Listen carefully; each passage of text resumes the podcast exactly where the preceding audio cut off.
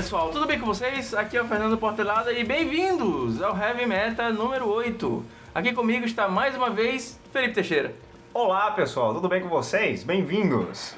Senhoras e senhores, recadinhos, nós finalmente criamos um e-mail para o Heavy Meta.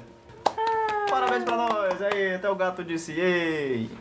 Caso vocês queiram entrar em contato, é só mandar um e-mail para heavymetapauper.gmail.com Manda e-mail pra gente, se quiser mandar um dinheiro também, pode mandar. Manda jobs. Manda jobs.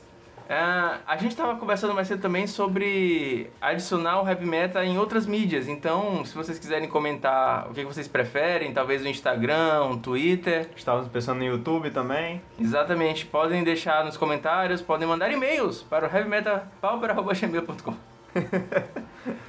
Semana passada não teve podcast, a vida real chegou meio de com força, mas a gente se organizou e hoje nós vamos falar do Pauper Challenge dessa semana e do Pauper Playoff da semana passada. Antes da gente começar, temos uns agradecimentos. Semana passada nós fomos citados no Hack dos Cash e no Mana Delver. Agradecemos ao Eli que nos citou lá no, no podcast. Muito obrigado ao pessoal dando suporte dando aquela moral aí. Valeu mesmo. E obrigado ao Ari também do Mana Delver. Galera, os links, caso vocês não conheçam, porque eu acho muito difícil, né, os links estão na descrição desse podcast também. Vão ouvir o podcast do cara, vão fortalecer o produtor de conteúdo BR, fazendo conteúdo de Magic que a gente sabe que é difícil na pele. Partiu? Partiu! Bora falar de challenge. Hashtag split.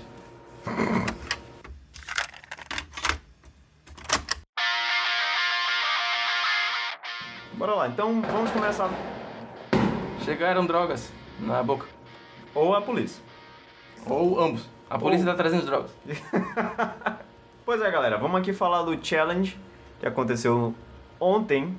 Pra quem tá ouvindo no futuro, as pessoas aí do futuro, nós estamos falando hoje, nas, gravando hoje na segunda-feira, dia 23 de setembro. Quer dizer que o challenge do dia 22 de setembro foi ontem.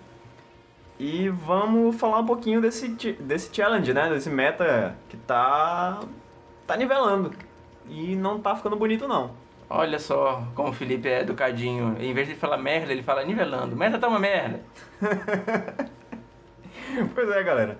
O que, que a gente teve aqui que vale a pena a gente citar? Basicamente, 50% do top 8 é Jeskai. Então, é... não é tão legal assim não. Isso que tá rolando. E, infelizmente, a gente esperou que não fosse continuar desse jeito, mas já tem três, três challenge, três semanas, três torneios aí que estão rolando que tá continuando do mesmo jeito. Então, a gente vai precisar repensar nossos valores nesse sentido. É, foi um challenge feio. Pra parafrasear o amigo nosso Júlio, foi feio, assim, mal acabado, assim, o cabelo tá meio ressecado, parece que a pele tá oleosa, assim, não se tratou. Dormiu pouco, aquelas olheiras. Exatamente, foi feio, assim, tá, tá mal acabado, coitado. É muito difícil a gente falar de um, de um challenge que tem quatro decks no top 8, apesar, apesar de não ter ganho. A gente não comentou, mas quem ganhou foi o Stomp, quem ganhou primeiro, segundo e terceiro lugares. Mas o Jeskai ele tá se provando ser o deck mais safe do formato. É um deck muito forte, muito resiliente e tá sendo a escolha de muitas pessoas para campeonatos grandes que você não conhece o field. Ah, e é inevitável a gente falar do, do Jeskai e falar do meta atual sem pensar em bans. E para falar um pouquinho de bans, a gente tem mais um convidado hoje. A gente pediu pro Ari, o nosso grande amigo do Mana Delver, mandar um áudio pra gente falando um pouquinho da opinião dele sobre o meta. Vamos aí. Fala galera, aqui é o Ari e eu fui convidado aí pelo Fernando e pelo Felipe para falar um pouquinho aí sobre o Jeskai. Bom, vou tentar ser breve porque é um assunto polêmico e é provável que eu acabe me estendendo. Então, é... vamos ser diretos, né? Acho que a primeira coisa que a gente tem que fazer é assumir que o Jeskai é um deck que está muito popular, é um deck muito forte e que a maioria dos jogadores tem optado por jogar com ele porque ele é um deck que faz resultado. Nós tivemos aí grandes campeonatos que provam que isso é uma realidade. E aí a gente tenta entender por que, que isso acontece e eu vejo da seguinte forma. Logo após o ban, a gente tinha um, um Boros muito forte, mas a gente ainda tinha os jogadores de Monoblue e os jogadores de Scred tentando bater de frente ali com o Boros. Aí assim que teve o lançamento de Modern Horizons, o Boros naturalmente foi um dos primeiros decks a explorar, né, o Astrolabe com as lentes nevadas. O deck ficou ainda mais forte com card advantage com a mecânica aí de de Monarca e com Arcons Astrolabe, né, custando menos que o Prisma. Então a gente teve um momento ali que enfraqueceu muito o Scred, então o Scred que estava tentando se manter no formato acabou saindo e a gente tinha um deck que era muito forte, né, contra o agro, que era o Boros. Nevado, né? Ele tinha muitas remoções, coisa de 12, sempre jogou com 12 remoções ali. Tinha o Monarca, 4 Prismatic Strands. Eu acho que o Frasco acabou saindo nessa versão nevada mas ainda assim era um deck muito forte contra agros. E nessa surgiu o Jeskai, né? O Jeskai com o Ephemerate conseguiu ser um mid-range mais eficiente do que o Boros, é, porque ele tinha uma partida melhor ali contra o Tron. Então, naturalmente, o Boros acabou saindo do formato e o Jeskai tomou ali o lugar dele. E acabou que hoje a gente tem apenas o Jeskai como uma opção de mid-range. Então, se antes a gente tinha é, o Boros Monarca antes de ser nevado, o Scred, além de BW, de Mono Black, né, que ainda jogavam nessa época, hoje a gente tem aí um, um dominante e falta de opções, e aí sim é um problema. Então, sei lá, os jogadores que jogavam de Boros provavelmente estão jogando de Jeskai, que é muito parecido. E é a mesma coisa dos jogadores de Scred, né? É, que deixaram de jogar aí com seus Delver decks, né? os jogadores de UB. É claro que alguns podem ter ido jogar de Agro ou até Tron, mas acho que a escolha natural é jogar com um deck que é mais parecido do que o que eles gostavam, estavam acostumados e que além de tudo ainda faz resultado. Então a gente tem esse grande problema hoje aí e acaba que não compensa para pessoa que quer jogar de mid-range e por caminho que não esse. Então eu acabei sendo um pouco repetitivo aqui, mas acho que vocês entenderam a ideia aí do grande problema do Pauper hoje. Aí a gente vai falar de ban, tá? A gente tem um problema no Pauper, como acabei de falar aqui, não é um problema tão grande, no meu ponto de vista, né? Como era o UB Angler Delver com o foil. Então, assim, o Jeskai ele é um pouco mais lento e ele permite que esses agros aí, que são mais rápidos, explosivos, tenham alguma chance. Porém, né? Apesar desses agros estarem aparecendo aí no formato, isso não quer dizer que ele está totalmente saudável. Então o que a gente vê são pessoas pedindo um ban, principalmente porque não enxergam uma solução próxima, né? Talvez se o Pauper ele não fosse um formato que depende muito das coleções Masters para encontrar cartas boas, jogáveis, é, essas pessoas teriam certa paciência aí com o formato é, e não cogitariam o ban por enquanto. Claro que existem alguns exageros nesse meio todo aí também, pessoas pedindo ban de Muldrifter, ban de Ephemerate mais Astrolabe mais Tron tem acontecido, né? A gente sabe disso. Então rola uma preocupação, assim, por minha parte, porque um dos atrativos do Pauper, né, além dele ser um formato mais barato, é poder jogar com cartas fortes, né? Cartas antigas, com cartas que têm um power level. Então, assim, a gente perdeu recentemente aí algumas cartas bem importantes para o formato que talvez se tivessem rolado um pouco mais de paciência, essas cartas estariam jogando hoje com a, a adição né, das cartas de Modern Horizons. Essas cartas não seriam problemas, né? Que é o caso aí de Gitaxian Probe, Daisy, né? Seria muito bom ter essas cartas no formato ainda, né? É, ser o único formato onde Gitaxian é válida. Isso é um atrativo. Mas é isso, é assim, talvez se esse cenário se manter e a tendência talvez seja até piorar, né? E apesar de eu saber tudo isso, eu ainda sou contra o ban no próximo anúncio que vai rolar agora em outubro, tá? Eu sou a favor de ter mais paciência, mesmo que isso exija conviver um pouco com um formato que tenha problemas. E aí a gente vai ver até que ponto isso vale a pena, né? A grande questão aqui é não perder as cartas boas do formato, né? E não tomar decisões precipitadas.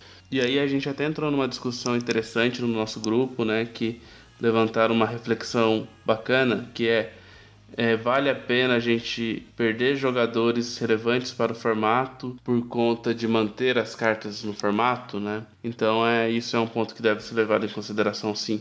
Eu acho que os jogadores que abandonaram o formato, eles não estão tendo a devida paciência, até porque não faz tanto tempo assim que o GSK se tornou um problema, tá? Então é lógico, a gente não quer perder jogadores, mas também a gente tem que ver que é um problema recente e eu acho ainda que a gente tem tempo para conviver com ele. Então essa é a minha opinião.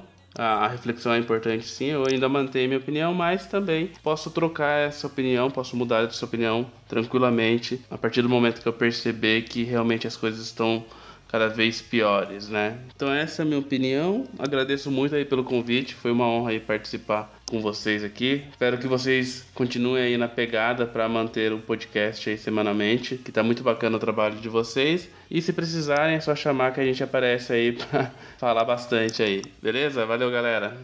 O Ari levantou umas questões muito interessantes na, na, na fala dele, e eu acho que a minha opinião é bem parecida.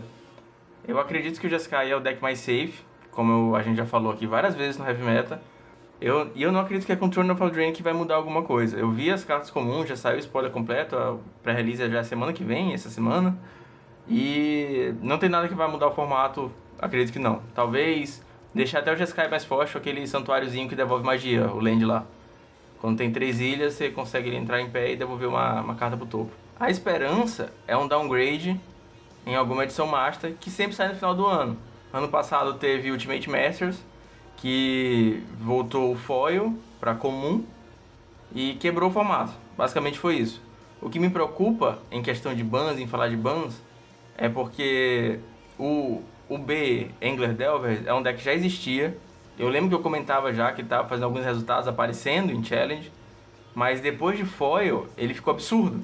Então um deck que, que se sobre que já então um deck que já é bom, pega um downgrade e fica absurdo, foi muito ruim o formato.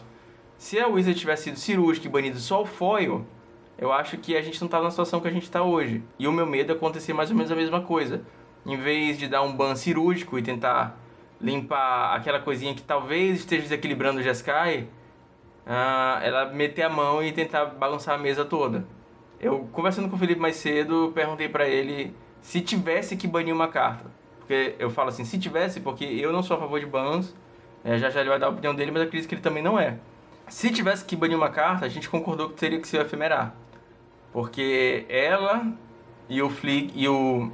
É o efemerar e o, o loop que ela consegue fazer com a que desequilibra um pouquinho o Jeskai. Um outro ponto que eu queria citar é que o Brian DeMar soltou um artigo na Tina Fireball, que está linkado no post, onde ele fala um pouquinho dos bans. Nesse artigo ele fala que o Jeskai é um deck forte, é um deck muito bom, mas que não ganha todos os campeonatos como o BDL fazia. Era impressionante se você não estava jogando Pauper naquela época, que, sei lá, 90% dos challenges eram de o Engler Delver. E ele defende, na verdade, um unban, desbanir uma carta, e essa carta seria o Hint to Turret, que talvez desse um gás para outros decks poder lutar contra o Jeskai. No caso, o Mono Black, acho que é o único deck que ia jogar contra essa carta. O Mono Black é um deck que naturalmente consegue ir bem contra o Stomp. E o Hint Turret conseguiria dar o card advantage, ou melhor, tirar o card advantage do Jeskai, que faz com que a match contra o Mono Black seja muito boa pro Jeskai. Então é uma saída que a gente está vendo, talvez dar um, um, um desbanimento em alguma carta. Eu gostaria muito que Daisy voltasse, porque você pode fazer a sua mágica, talvez voltasse o, o Mono Blue Delver de verdade, então você podia fazer seu sua fadinha, sua Fairy City, dá um, um Daisy no, no Astrolabe do cara, saca? O Jeskai, ele joga muito na curva, então esses primeiros turnos que você está setando suas lentes, seus astrolábios, é, são os turnos que os outros decks conseguem sobressair, no caso, o Stomp. Ah, e, a, e, o final que o Ari falou também é, é pra gente ter que pensar. Se vale a pena a gente manter cartas e perder jogadores, ou ganhar jogadores perdendo cartas. Eu, eu sinceramente não gostaria de ver muita coisa banida do Pauper. Acho que o Drifter tem que ficar, eu acho que o Skyfisher tem que ficar, eu acho que as Tronlands tem que ficar. E eu já falei pra galera que, cara, sinceramente, se banirem as cartas do Tron, eu tô fritando tudo. Porque é o meu deck do coração, é um deck que nem tá tão forte no meta e não vale a pena você, você banir Flick e banir Tronlands pra, pra enfraquecer um deck que não tá fazendo estrago assim. Aí eu vou concordar com o Fernando. Eu acho que banir não é o caminho. E assim, eu não gosto de Tron.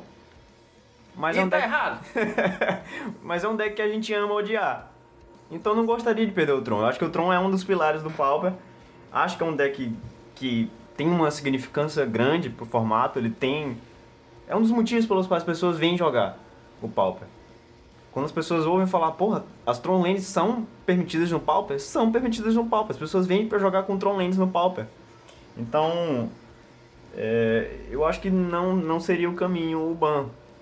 Eu acho que eu sempre digo que o ban é a medida emergencial, é o último caso. Não conseguiu resolver mesmo, o negócio está bem ruim, aí vai lá no ban. Mas é, é como a gente estava falando, né? Eu acho que as cartas de, de Eldraine não vão fazer tanto impacto assim. É, vão entrar algumas cartas muito legais no, no formato. Vide a Land nova, que vai devolver carta do cemitério pro topo, né? Alguma magia. É, a terra, o terreno pântano, vai entrar muita adição nova também boa pro, pro Mono Black. que mais? Tem, o, tem mais cartas, né? Não tem o Torment Void Instant Speed também, que vai entrar agora, bem legal a carta. Mas enfim, não são cartas que vão ter aquele impacto tão grande no formato. Então a gente não consegue ver que vai mudar muita coisa desse meta que está rolando agora.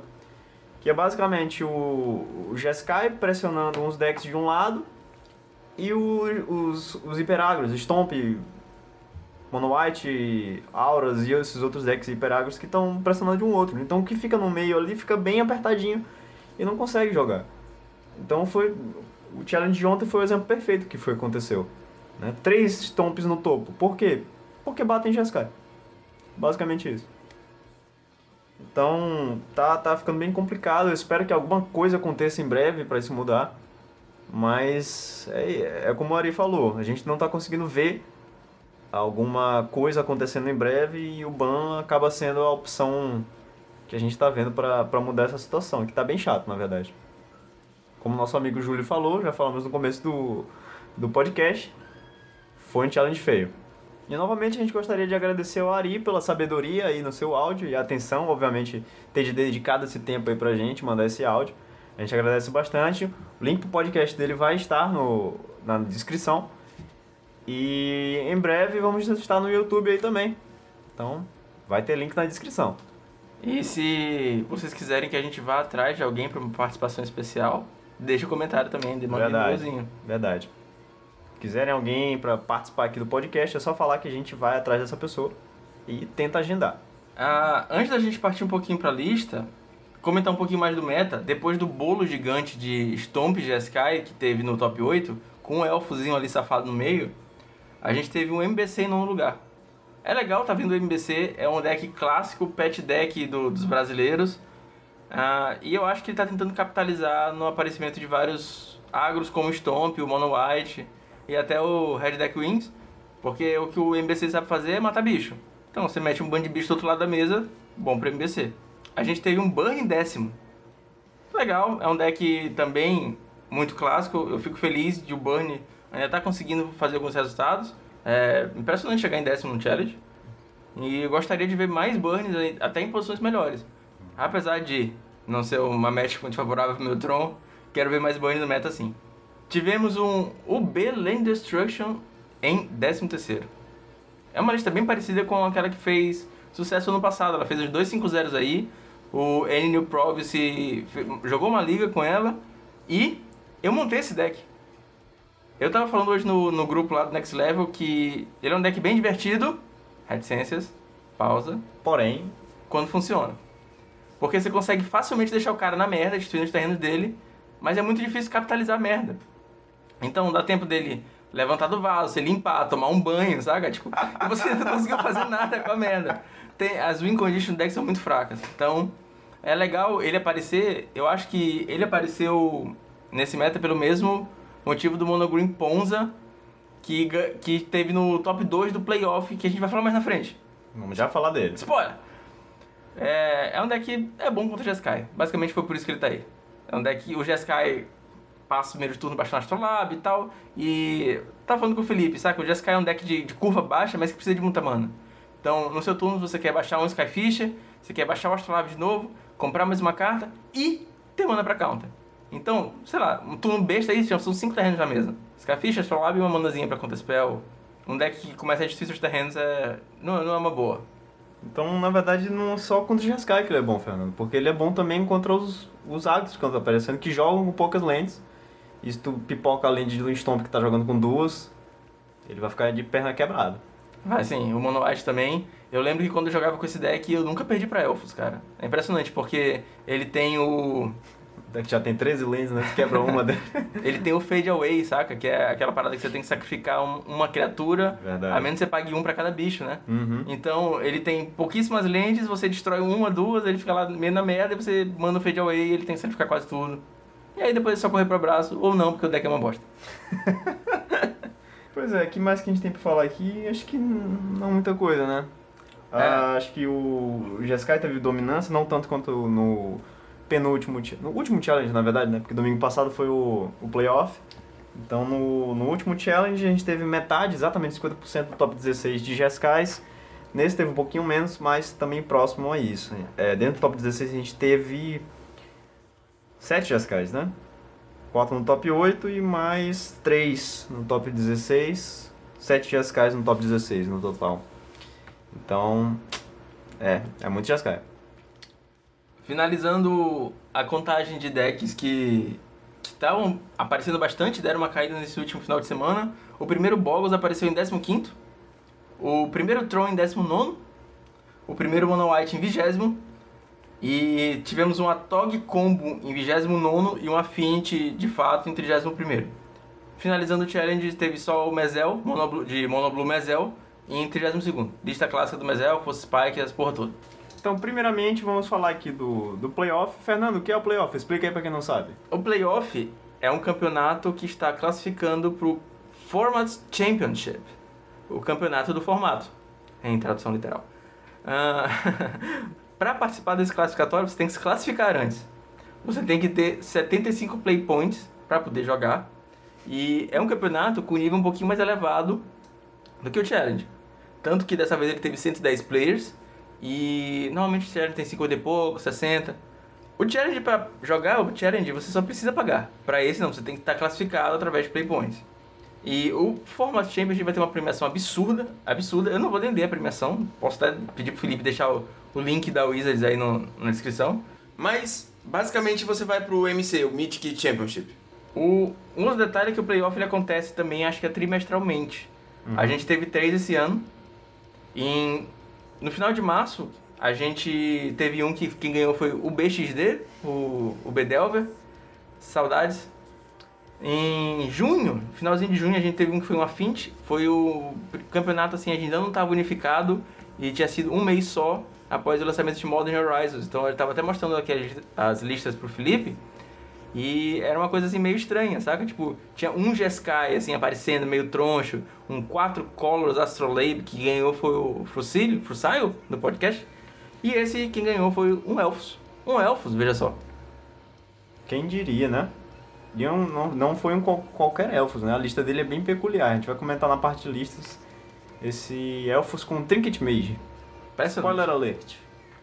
E finalizando o top 8, né? A gente teve um Elfos em primeiro, um Mono Green Ponza em segundo. Loucura! Jeskai, Jeskai. Stomp. Snowtron. O Snowtron do Entropy, que tinha dado uma parada. Não sei se ele voltou só pro playoff pra tentar se classificar. E acho que conseguiu. E o engraçado desse Snowtron é que a gente tá vendo muito Flickertron. Aquele Tron do, do Hellsal, que tá usando 4 Flicker e 2 Ephemerate. E a Ash Barrens e uns, umas planícies ilhas. O Entropy pegou a versão antiga dele de Snowtron, botou no sleeve e foi pra dentro. Ele, tipo, não se preocupou em ver nada e fez resultado. O cara é bom mesmo. E finalizando, Jeskai, Jeskai. Jeskai, Jeskai, Jeskai.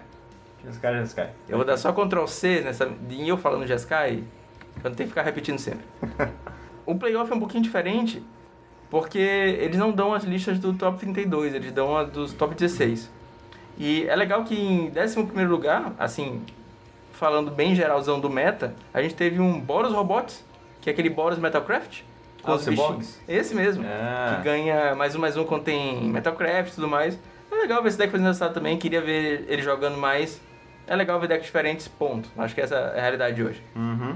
Então, falando de lista, Vamos falar de lista.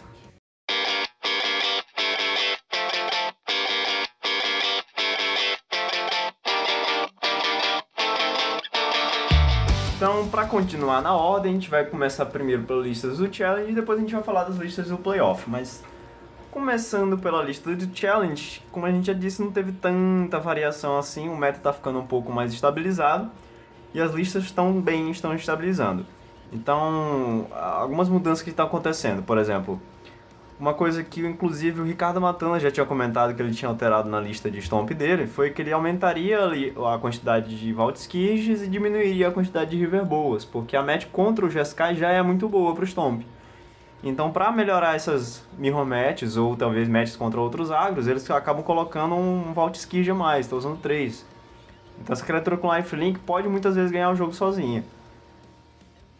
Uh, também teve um outro Stomp que utilizou muita gente Growth no deck, porque basicamente se você conseguir deixar aquele Scred ou aquele Bolt da, do, do seu oponente é, no saco, bom, o jogo dele pode ir pro saco também.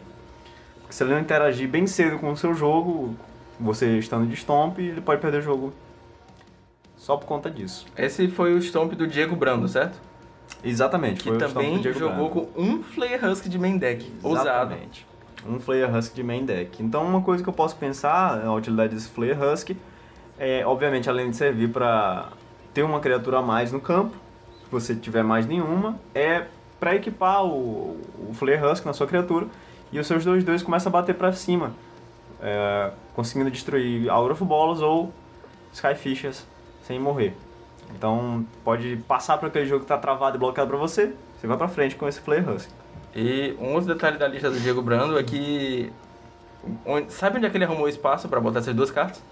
Ele tirou duas de boys. Ele tá jogando só com duas de boys. Pois é. Usado. É. Ah, quem que tiver interesse de procurar, essa challenge dele tá no YouTube. Tava assistindo mais cedo. Não é ao vivo, o que é até bom, porque ele tá revendo as partidas e dando uma aceleradinha as partes mais monótonas, cortando. Então tá lá no canal do Diego Brando no YouTube também. E uma coisa para comentar em relação às listas de Jeskai é que eles estão rodando com cada vez menos Core Sky Fishers. A gente está vendo Jeskais cada vez menos agressivos e mais voltados para o lado do controle, card advantage, valor e basicamente sobreviver esse early game que os outros decks estão capitalizando, esses hiperagros. Verdade. O quarto lugar, que foi o Toast XP, ele tá jogando, na verdade, com dois Carfishers e dois Algor of Bolas.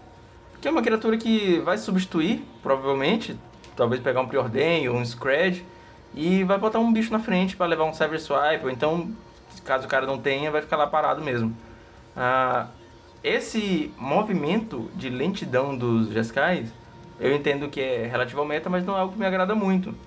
Eu comecei... A minha primeira versão de Jeskai foi aquela clássica mesmo com com as pipiras, né, com Glint Hawk e com os Seekers. E eu achava muito legal poder, dependendo da match, conseguir acelerar e ir para cima e agrar o cara com o Seeker of the Way. Era absurdo, era muito legal. E essa versão eu entendo que é melhor, mas ela me agrada menos que a outra. Uh, um detalhezinho da lista do Toast XP é que ele está jogando com um copy verde de main deck, um círculo de proteção. Interessante, já adotei. Olha spoiler. Corrente esse tanto de Stomp aparecendo aí, né? Acho que faz total sentido ele utilizar isso. Não só Stomp, como o Auras também. Botei foi dois. Então, pois é, é alguns LDs estão fazendo resultados também. A gente vê que não é uma coisa tão frequente, mas alguns deles também estão conseguindo fazer esses resultados justamente por capitalizar né, em cima desses decks que têm uma certa dificuldade com suas lentes. O Jeskai tem muitas lentes que têm apenas uma cópia e, e ele precisa realmente da, do, dos land drops para poder colocar o jogo dele pra frente e fazer aquele snowball que o Jeskai faz. Assim como os outros agros, que são decks que jogam pouca lands, o Stomp joga com duas ou três, no máximo quer ter esse tanto de lands, e um deck de Land Destruction acaba botando isso é, a favor dele, né? E basicamente se o Stomp não tiver Clear Range para tirar o, os terrenos da frente, ele vai provavelmente ficar bem atrasado né? em frente ao jogo. É, mesma coisa dos outros agros como Auras e é, Mono. Ah, em sexto lugar, teve um deck de elfos do Alemillen 19 e ele tá jogando com dois Discípulo de Nileia no side. É uma carta que a gente não vê muito. Ela é custo 4, 3 3, custo 2, qualquer aí, duas verdes. É uma criatura centauro arqueiro. E quando ela entra em jogo, você ganha vida igual a sua devoção ao verde. Então ela sozinha já dá 2 de vida. Curioso, não é sempre que a gente vê isso. Não sei se é a melhor tech pra ganhar vida? Não, não, Hum. Contra Burn? Será que precisa? Não sei. Assim, ele fica bem dependente de baixar uma Will Wish e ela continuar viva até o próximo turno pra poder ganhar a match contra o Burn, mas. Não sei, né? E outra curiosidade do site desse cara é que ele tá usando um Thermocast. Ah, safadeza do Land Destruction. Mas uma cópia. Uma cópia. Velho. Você não quer que, que venha na mão, né? Você não tinha nada pra botar. Admite aí. Continuando. É só pra ter aquela ousadia mesmo. No sideboard. E, pois é, ah, falando agora desse Boros que fez o resultado, acho que ficou em 17 não foi isso, Fernando? E assim, o Boros ele ficou, acabou ficando bem impressionado pelos Jeskais. A match desse Boros tradicional contra o Jeskai é bem ruim. Porque o Jeskai acaba comprando muito mais cartas que ele e leva o jogo tranquilamente. Eu vi falando que a primeira vez que eu joguei de Boros contra o Jeskai, a sensação que eu tive foi de Monoblue jogando contra o Scred na época. O Monoblue não tinha tanto equipamento para poder bater de frente contra o Scred, que acabava matando as criaturas deles com remoções muito baratas. Coisa que o Monoblue não conseguia fazer com suas, seus bounces, né? Era difícil para o Monoblue conseguir botar aquela vantagem, sendo que o Scred podia responder também com seus counters e era difícil. Da mesma maneira era difícil pro Boros jogar contra o Jeskai. E isso a gente consegue perceber justamente no main deck desse, dessa pessoa aqui, o Charmi, Charmirost. Charmirost? Parece nome de Pokémon. Parece o nome de Pokémon. Jogando aqui de Jeskai. Por quê? Porque ele tá usando simplesmente três relíquias de progênitos de main deck. Então, respeitando a match contra o Tron e respeitando a match contra o Jeskai aqui. Ah, fora essas listas que a gente tá comentando, ah, vocês vão notar que a parte de lista tá ficando um pouco curta, porque as listas estão ficando bem padrões. É. O que a gente vê é um flavorzinho diferente no Jeskai, aqui e ali, um- uma besteirinha no Stomp. A gente teve, por exemplo, lista de Jeskai jogando com o Constant Fire de main deck. O cara que ficou em 11º. E daí é um Trinket Mage a mais, um a menos, um Cora, um Cora a mais ou a menos, mas é basicamente a mesma coisa, cara. O Jeskai ele tá chegando numa lista mais pra controle e menos mid-range até. E é isso. Basicamente a gente tá chegando num, num- numa padronização do, do metagame, inclusive das listas. É, Partindo agora para a lista do playoff, agora que a gente vai falar, vamos começar pelo campeão. Né? Então, nosso campeão aqui foi o Federush, que ganhou de Elfos. Olha a ousadia aqui do cara, a gente tem uma lista bem diferenciada aqui dele, com alguns picks que a gente não costuma ver tanto, como por exemplo, dois virinos de um longbow, a gente costuma ver no máximo um, ele tá usando dois, e essa grande ousadia dele, ele tá usando um Trinket Mage main deck. Por que um Trinket, Trinket Mage? Porque Lead da Stampede e o Windway pegam o Trinket Mage na, na compra, né? Daí ele basicamente vai ter que ter uma um Beat Lore Ranger e ele vai poder jogar o Trinket Mage e buscar o Viridian Longbow do, de- do deck dele. Deck bem interessante aqui dele. E um outro detalhe é que ele está usando 4 Land Grants e 9 florestas. Né? É bem pouca floresta. E ganhou de Monogreen Ponta na final. E ganhou de Monogreen Ponta na final, né? Ah, de side ele tá com três fadas macabras. Ele não quer deixar aquele efemeral voltar pra mão do cara. Não quer mesmo. Não mesmo. E Caustic Caterpillar, que é um insetinho custo 1, você paga 2, sacrifica, destrói o artefato alvo ou encantamento alvo. A gente tava discutindo por que ele tá usando essa carta, quando tem outras várias mágicas que fazem a mesma coisa, mas talvez a resposta seja o próprio Winding Way Lind the Stampede, pra poder achar o bicho que faz isso ao invés de naturalizar ou alguma coisa parecida. E aparentemente deu certo, né? No segundo lugar, a gente teve um deck de destruição de terreno, Monogreen Ponza.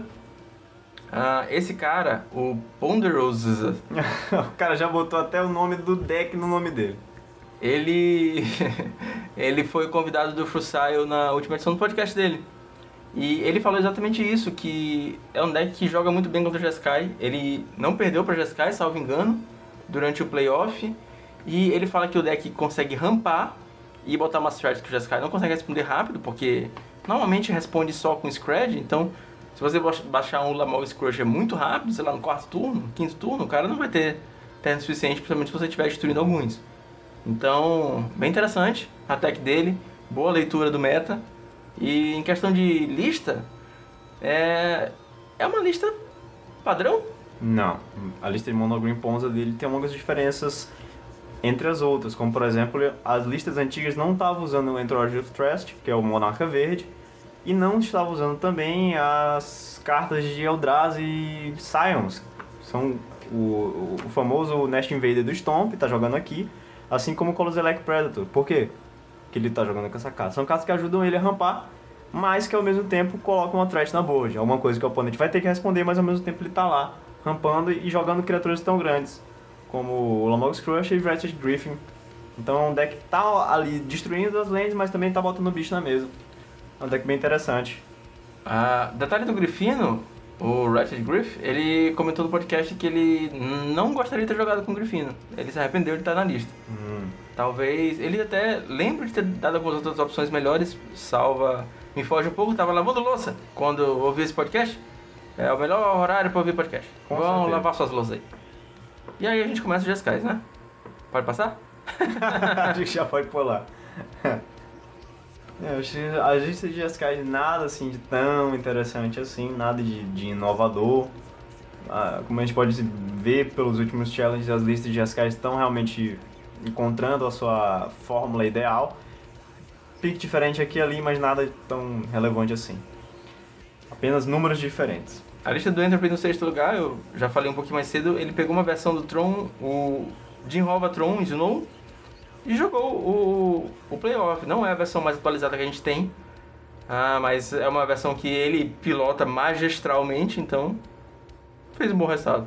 E a parte interessante é que ele realmente usa só o Jim Hova para ganhar pra- praticamente o jogo, né? Porque ele não usa nem as lentes que botam os counters no Mudrifter para aumentar o clock e também não usa Rolling Thunder. Então basicamente o win condition dele acaba sendo o Jim Hova. Vamos mandar aqui um shout out pro Alexandre Weber, um, salve aí pra ele que conseguiu ficar em décimo lugar aqui no playoff na sua conta que se chama Against. Ele estava jogando de Boros Bully, um deck também que está bem posicionado no meta. É, consegue bater bastante nos agros e consegue botar algum jogo contra o Jeskai também. É um deck que o Jeskai não consegue responder todos os bichinhos dele e se ele conseguir encaixar um aquele of the Peasants pra cima do Jeskai, ele pode ganhar o jogo sim. É um E- deck bem forte. E deck que. Este que ele ganhou o Nacional, do ano passado. Verdade. Ganhou já nacional do, do ano passado, ele também já ganhou. Temos que comentar, o cara é tricampeão nacional aqui do Brasil. E Vencedor do ganhou- Bagual, Vencedor do Bagual Challenge. Não, Bagual. Anthologies. Bagual Anthologies. melhor nome. E. Definitivamente Isso. ele é o maior jogador de Pauper IRL do Brasil. Fácil, fácil. Ninguém tem os títulos que ele tem. O cara é um monstro. Teve o Boros Metalcraft, Boros Robots, Boros Boros Cyborgs. em 11 cara. Quem não conhece um pouco essa lista... Boros Mega Man. Boros Mega Man, perfeito.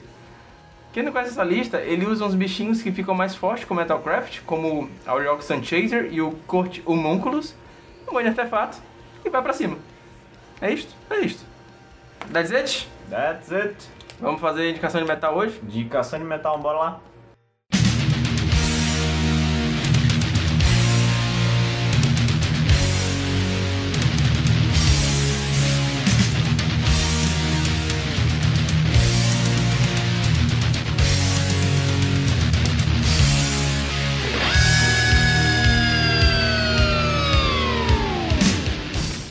Indicação de metal hoje, é, por conselhos do Felipe, eu vou indicar uma banda de metal nacional, valorizar um pouquinho do metal que a gente faz aqui no Brasil, em terras tupiniquins, a pátria amarela e verde.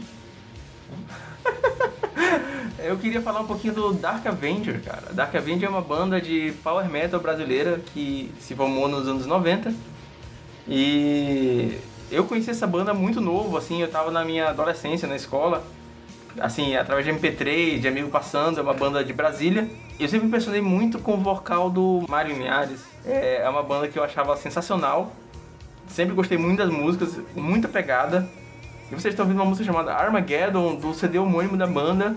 Ele é de 1998, tá no Spotify de 98, mas eu acho que ele é mais antigo talvez.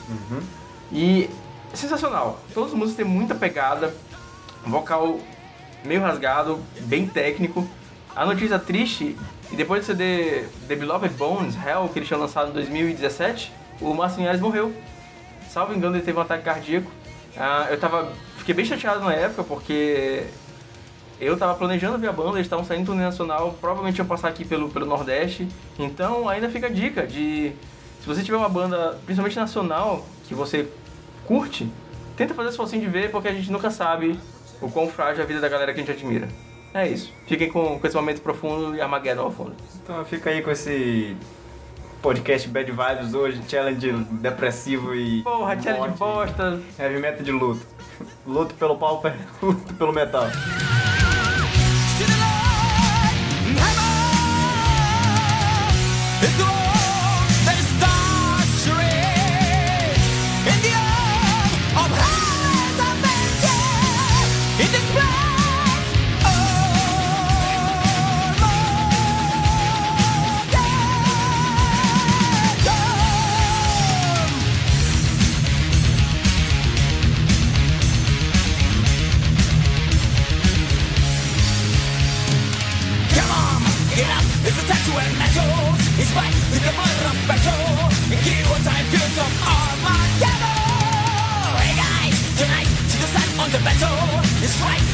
This fucking